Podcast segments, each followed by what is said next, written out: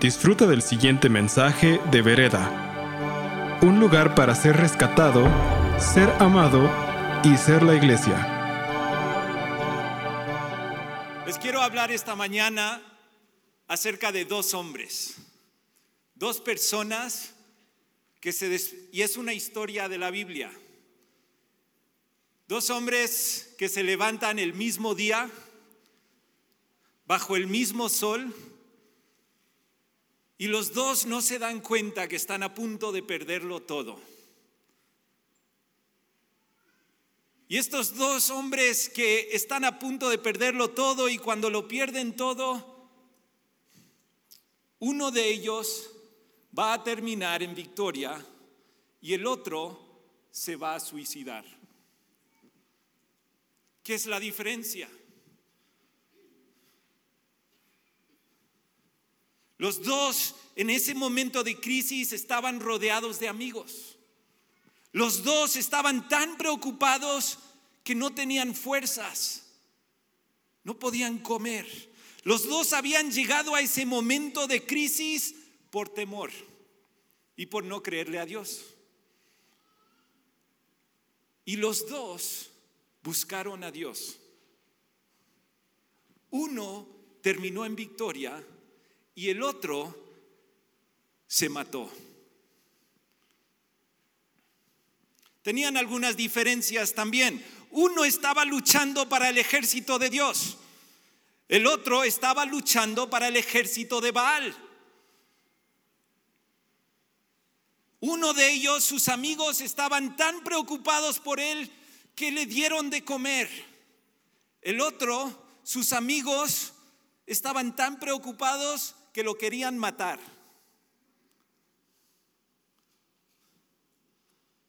Y antes de decirles de quién estoy hablando, les voy a contar un secreto. El, el que estaba luchando para el ejército de Dios y el que tenía amigos que le dieron de comer, fue el que se suicidó. Entonces, para todos ustedes que son muy religiosos, solamente porque vengas a una iglesia, perdóname, pero no significa que vas a terminar bien. Y para todos aquellos millennials que piensan si estoy rodeado de buenos amigos y todo, yo tengo mis compas.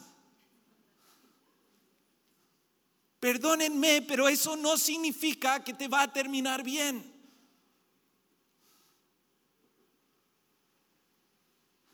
Yo creo que muchos de ustedes están viviendo y confrontando dificultades y situaciones complicadas y esta palabra es para ti. Y si tú te estás encontrando en eso, yo tengo una palabra para ti, pero primero quiero orar. ¿Orarían conmigo? Cierren sus ojos. Vamos a ponernos delante de Dios y simplemente, Padre, gracias. Gracias porque nos amas tal y como somos. Gracias, Padre, porque estemos aquí por accidente o porque venimos todos los domingos. Padre, gracias porque tú tienes una palabra para nosotros.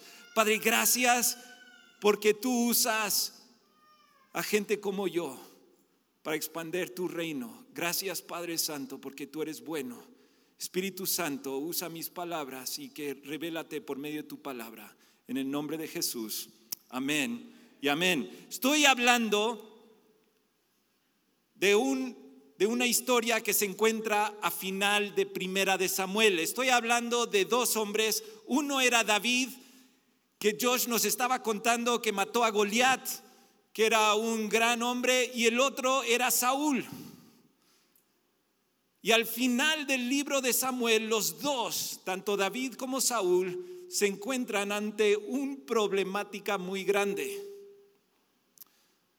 David estaba luchando con los filisteos. Para muchos de ustedes que piensan que eso es, que, que no es verdad, tienes que ir y, ir a Primera de Samuel 27 y empezar a leer la historia, porque es una historia buenísima. Y David llega delante de los filisteos y empieza a luchar con ellos. con ellos, no contra ellos, como debió haber sido. Y Saúl, pues estaba luchando con los judíos y contra los filisteos. Y a David le echan del ejército de los filisteos, le echan porque tenían miedo de él y se regresa. Y cuando se regresa a casa, otro grupo de amelaquitas han robado todo. Le han dejado sin nada. Le han robado a sus esposas, como si es difícil tener una, David tenía dos. Se han robado a sus hijos, se han robado todas sus propiedades, pero no solamente a él, sino al de todos sus compañeros. Les han dejado en ceros. Y sus amigos le quieren apedrear. Y cuando eso sucede, David dice esto, si pueden abrir sus Biblias a 1 Samuel capítulo 30.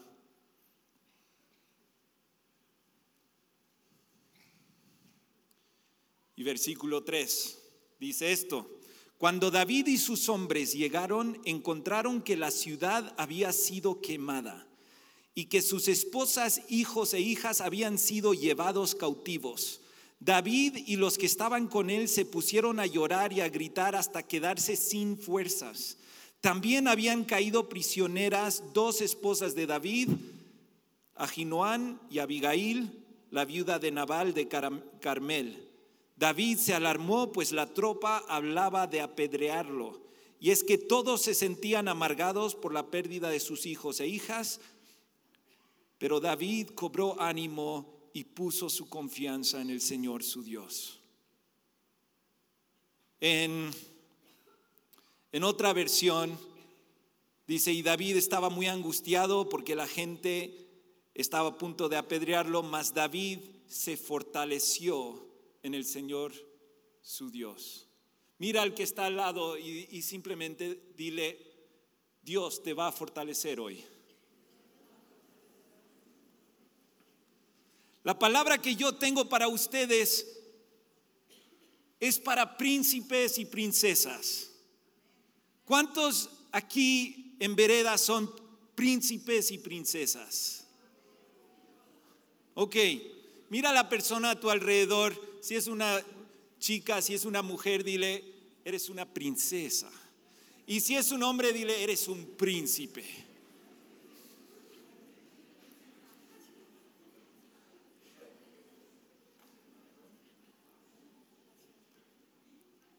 ¿Cómo nos fortalecemos en Dios? Les voy a dar tres cosas esta mañana que yo estoy aprendiendo de cómo fortalecerme en Dios. Y, ha sido muy importante, de verdad, esto en mi propia vida durante los últimos meses. Estaba comentando a alguien que los últimos meses han sido eh, los que he tenido más trabajo en toda mi vida, ¿no? Entonces, he tenido mucho trabajo antes, pero estos últimos meses han sido los que más trabajo he tenido. He, estado teniendo que trabajar de, sol y luego después de que se pone el sol hasta, ¿no? hasta muy tarde. Y uno se cansa. ¿Cómo te fortaleces en Dios en estos momentos difíciles? Y les voy a dar tres claves que creo que vemos en aquí, pero también vemos en la vida de Jesús. El primero es retirarse, la segunda es recordar y la tercera es reaccionar. Retirar, recordar, reaccionar.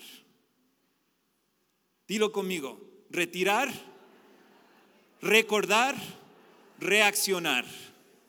¿Ok? Vamos a hablar primero acerca de retirar.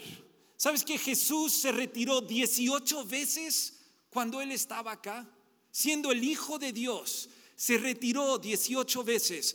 Cuando vio que, que Juan el Bautista le habían cortado la cabeza, lo primero que hace Jesús es retirarse.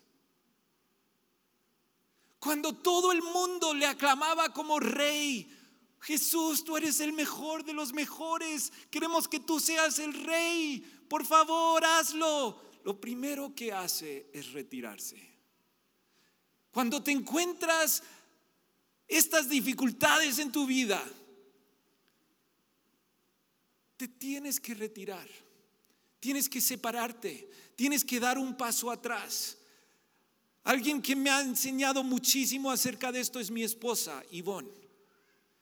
Mi esposa, cuando encuentra dificultades con su esposo o con sus hijos, a veces ella quiere matar al enemigo que en ese momento eh, aparece en forma varonil y bastante güerito. Antes de hacerlo, siempre veo cómo se retira y ora.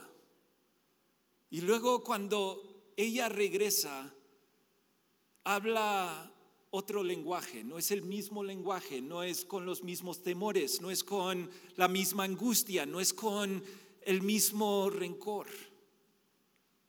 Se retira. Cuando tú estás en una situación complicada, ¿te retiras? ¿O simplemente reaccionas, accionas? Ay, hay que hacer algo.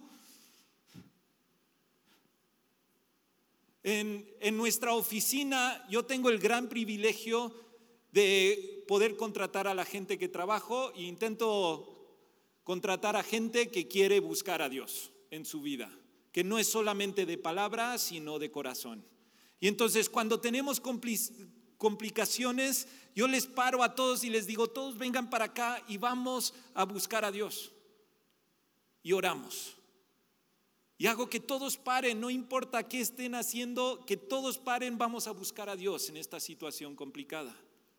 Es increíble lo que empieza a resultar cuando tú te retiras y simplemente buscas a Dios. David decía, ¿de dónde vendrá mi socorro? Mi socorro vendrá de Dios. Entonces, si no te retiras, ¿de dónde viene tu socorro? Empieza a venir de tus propios pensamientos, de tus propias capacidades, de, tus propios entendimientos. Y al final eso te lleva a la destrucción. Hay algo que, que después de, de retirarse he visto que siempre ayuda y es recordar. Lo que pasa es que tu problema cuando es muy grande, es algo muy difícil enfocarte en soluciones, porque el problema es tan grande que no ves la solución. Estás entre los, el bosque y, hay ese dicho, ¿no? No ves los árboles entre el bosque. ¿no? Estás, estás en una situación muy complicada y tu problema es muy grande. La promesa de Dios para tu vida es más grande que tu problema. Pero puedes saberlo aquí. Pero hasta que no lo sabes aquí, no hay un resultado. ¿Cómo lo llevo de aquí a aquí?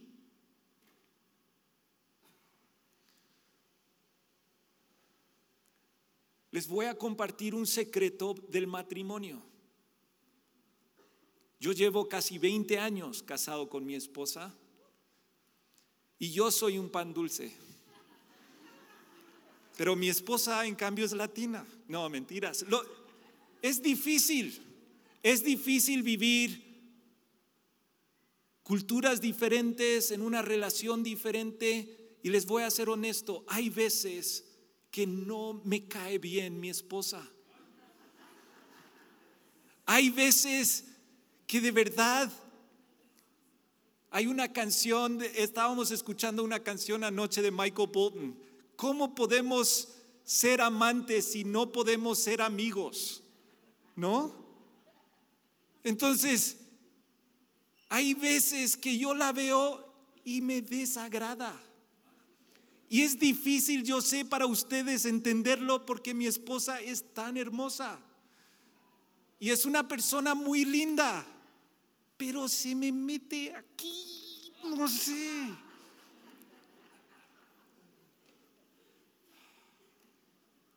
¿Qué hago? ¿Qué haces? Lo que yo intento hacer es hacer acciones de amor. Empiezo a hacer lo que haría si estuviera enamorado de ella. Se le manda flores, se le lleva a conciertos, se le compra chocolatitos, ¿no? Empiezas a hacer cosas y de repente al estar viéndola más a ella que al problema, me empiezo a enamorar otra vez. Y empieza a cambiar mi corazón. Yo sé que la amo, pero no lo estoy sintiendo acá. ¿Ok? Entonces, ahora pasa esto a tu relación con Dios. Yo sé que Dios es más grande que mi problema, pero no lo siento aquí. Mi problema ahora mismo me consume. Mi situación me consume, mi preocupación me consume. ¿Qué hago? Sus promesas son más grandes que mi problema, pero yo tengo que empezar a tomar acciones. Y la forma como yo he aprendido a hacerlo es otra vez, cuando me estoy retirando, empiezo a adorarlo y agradecerlo. Y empiezo a decir, gracias Dios, porque tú me dices en la palabra que yo soy cabeza y no soy cola. Yo te doy gracias, Padre, porque tu victoria va a ser vista y yo voy a poder declararlo delante de todos. Gracias porque tú me diste una promesa que yo voy a ver un futuro para mis hijos. Gracias Padre porque tú me has prometido que tienes cosas buenas para mí, no malas. Gracias Señor Jesús. Y, al nivel que yo empiezo a darle gracias y adorarlo, algo empieza a ir de aquí a aquí. No quiero ir a la iglesia. Me levanto cansado, no quiero ir. Pero me levanto temprano y voy. ¿Sabes por qué? Porque cuando le empiezo a alabar, algo empieza a cambiar de aquí a aquí. Cuando le empiezo a buscar, pasa de aquí a aquí. Luego de repente cuando está aquí, empieza a hacerse algo acá. Pero muchos de ustedes paran acá. Entonces, si nunca pasa de aquí a tu corazón, de tu cabeza a tu corazón, no va a cambiar acción.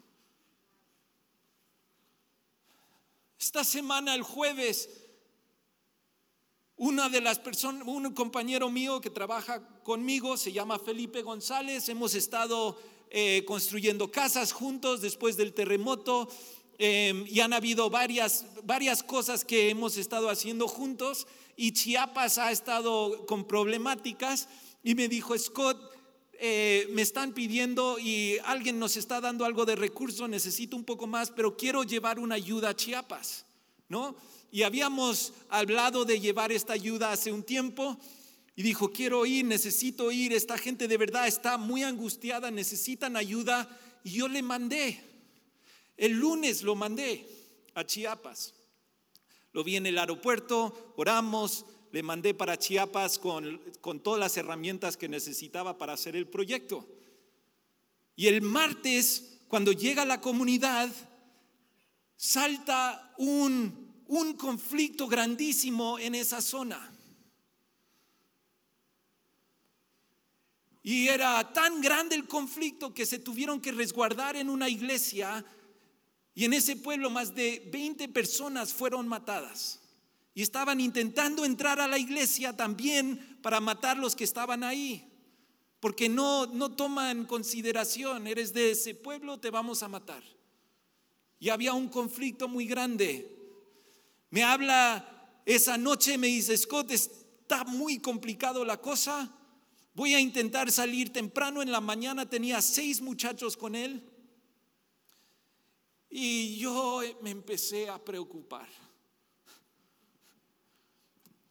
acabo de mandar a alguien, su esposa está embarazada, tiene dos hijos, ¿y si le matan? Dios mío, ¿qué voy a hacer? ¿Cómo le voy a mirar a los ojos a su esposa y decirle, mandé a su esposo a morir? Estaba preocupado, estaba angustiado. Ese, ese día siguiente, ¿no? Él me habla por la tarde, llegamos a este pueblo, tenían que caminar a otro pueblito para intentar escapar. El viernes otra vez se fue un poco más lejos, pudo llegar. Y el sábado me llama, me, llama y me dice, Scott, por favor, ah, porque llegamos a un retén y no nos quieren dejar salir los zapatistas. Y yo le estaba diciendo a mi esposa, por favor, baila ahora, vamos, hagamos lo que tengamos que hacer. Estaba tan preocupado, mi problema era más grande que la promesa de Dios que me había dicho que este joven va a hacer cosas grandes para él. Yo había tenido esa palabra para él. Y ahora estoy tan preocupado que pienso que le van a matar.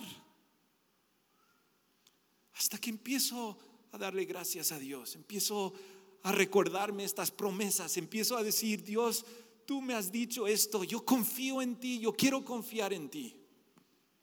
Y gracias a Dios a las 4 de la tarde ayer se logró escapar y está ahora sano y salvo con los seis, no les pasó absolutamente nada. Gracias a Dios.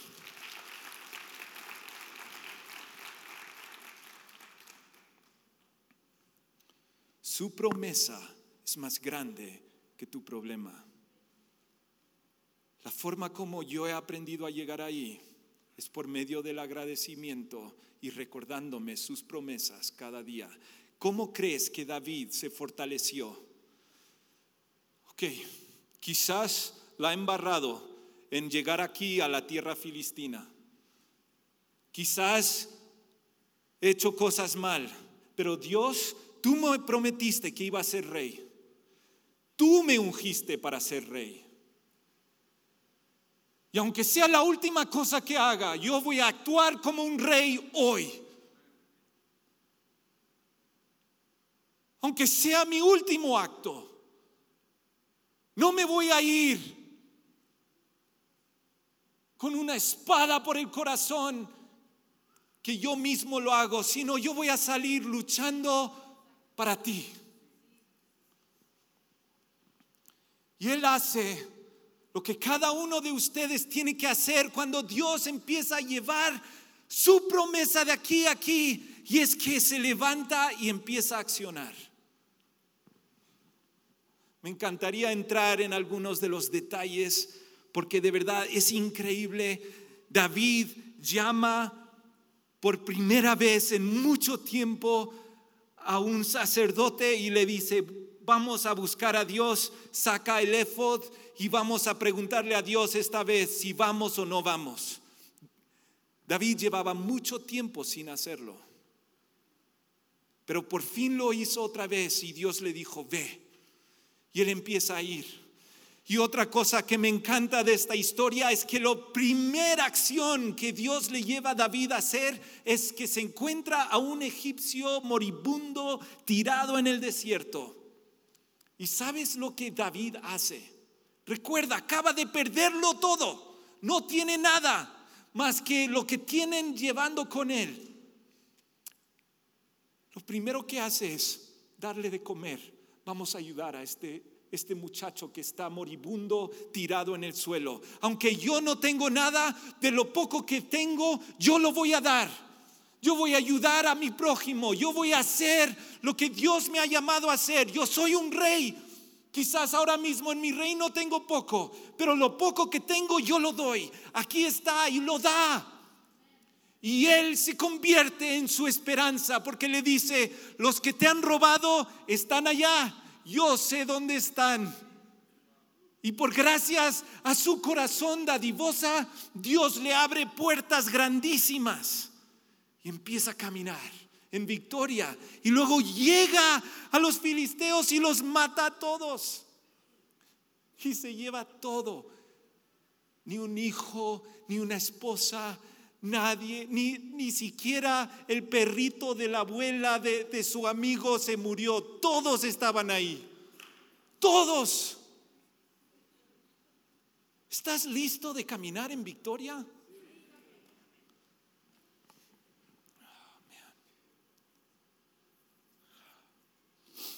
Y David ese día empieza a accionar como el rey que es. Y es súper interesante porque ese día también su mentalidad empieza a cambiar. Y entonces cuando ellos se regresan, se encuentran a los que no podían seguir. Es, ah, es, que antes de llegar a los filisteos llegaron a un río y el río estaba muy fuerte. Y habían muchos que estaban con él que no tenían las fuerzas de cruzar el río. Y ellos se tuvieron que quedar atrás. Eran 200 que les tocó quedarse atrás. Cuando él regresa ya con todo el botín, con todas las cosas, los que fueron a pelear dijeron, no, no les den nada. ¿No? Esos perezosos, buenos para nada, no les des. Bueno, bueno, dale su esposa y sus hijos. Bueno, con eso sí, pero nada de lo demás. Eso nos lo repartimos entre los que de verdad trabajamos, ¿no? Los que de verdad luchamos. Y aquí David empieza a mostrar su realeza. Dice, no, Dios nos dio esta victoria y nosotros vamos a compartirla. Ellos se tuvieron que quedar atrás, pero protegieron lo que se quedó atrás ellos reciben igual de recompensa que nosotros que luchamos. Y de ese día en adelante, siempre que un ejército sale a luchar, los que quedan atrás para guardar la retraguardia reciben la misma recompensa que los que van adelante y hacen la lucha. Lo mismo debe pasar aquí, amigos.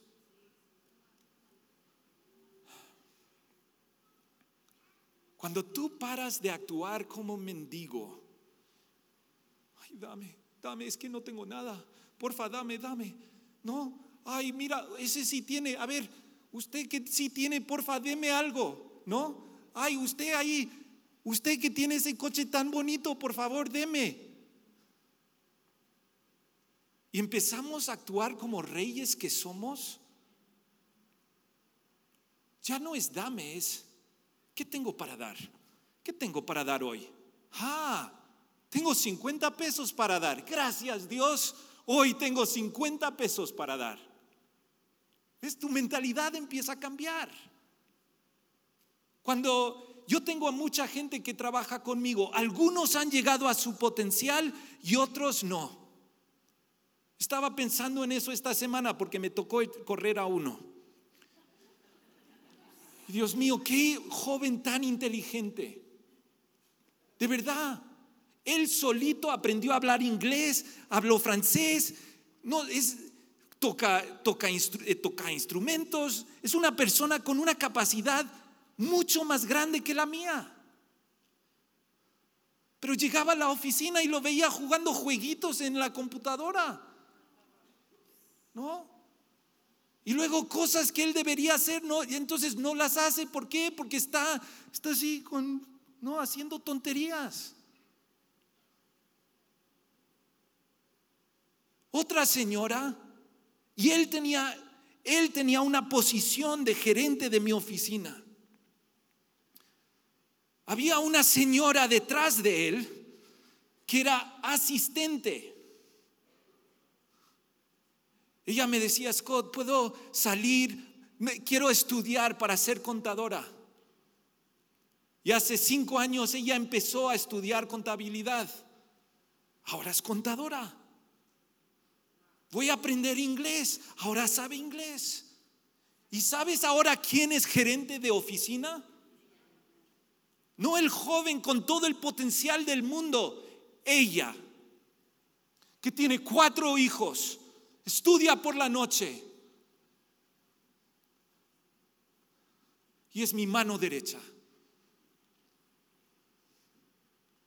Hay algunos de ustedes que lo tienen todo, pero no tienen nada. Y hay otros de ustedes que no tienen nada, pero lo tienen todo. Y yo quiero estar con ellos. No con los que tienen todo y tienen todas las capacidades y lo, y lo gastan y, y, lo echan a perder. No, yo quiero estar con ellos que tienen poco, pero lo poco que tienen lo usan con ganas y le echan todas las fuerzas del mundo. Yo con ellos vamos adelante.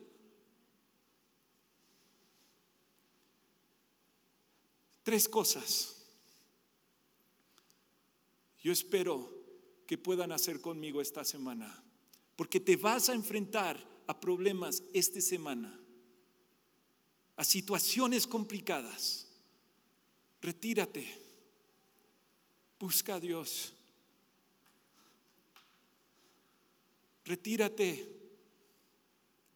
Por favor, no, no vayas en búsqueda de, de, opiniones por allá, de gente que nada que ver, de libros, de, ¿no? de chamanes, de cosas así. Por el amor de Dios, no lo hagas. Es lo que Saúl hizo. Que Saúl es lo que él hizo. Él fue a un chamán. Y al final del día estaba poniendo una espada por su corazón. Los chamanes no sirven de nada más de darte una apariencia de salvación, cuando en realidad te vas caminando al infierno. Otros piensan que por alguna razón yo tengo que enfocarme en mi problema. Y si me enfoco bastante en mi problema, voy a encontrar la solución. Yo te digo, olvida de tu problema, enfócate en Dios y en sus promesas y verás que todas estas cosas se te serán añadidas.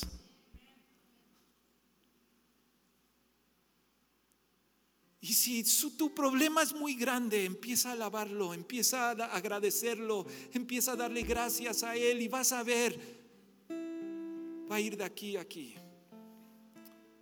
Y por tercero, por favor, reacciona.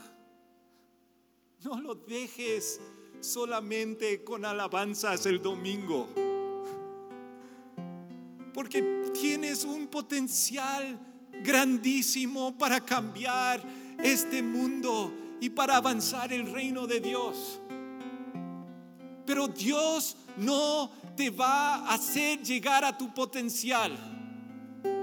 Ese no es su trabajo. Su trabajo es darte todas las herramientas para llegar a tu potencial. Su trabajo es es dártelo todo, es prometerte lo que puedes llegar a ser, es darte una visión, es darte sueños. Es lo que Él hace. Pero no te va a cargar y llevar a tu potencial. Te va a levantar en las mañanas y te va a decir, oye, búscame. Y es tu decisión si te levantas o te quedas dormido otra vez. Él te va a traer personas a tu vida que te van a mostrar un camino, pero es tu decisión si lo haces o no lo haces. Él no te va a hacer llegar a tu potencial. Para eso Él te creó en la imagen de Dios. Para eso te da todas las herramientas y te da una esposa o un hijo que te aman, que te ayudan. Para eso te da todo lo que te ha dado. Aire para respirar. Al final del día, si no logras llegar a tu potencial y te enfrentes a Dios cara a cara, con el único que vas a tener que mirar es a ti. Ahí no van a valer excusas, ahí no van a valer acusaciones. Es tú y Dios. Tienes una decisión. Cuando Jesús estaba resucitado y en su gloria, llamó a Tomás Tomás no creía. Yo no creo que Jesús resucitó. Es imposible que, yo lo vi morir. Es imposible que Jesús haya resucitado. Ve a llamarlo. Y Jesús se aparece delante de Tomás. Y Tomás le toma las manos.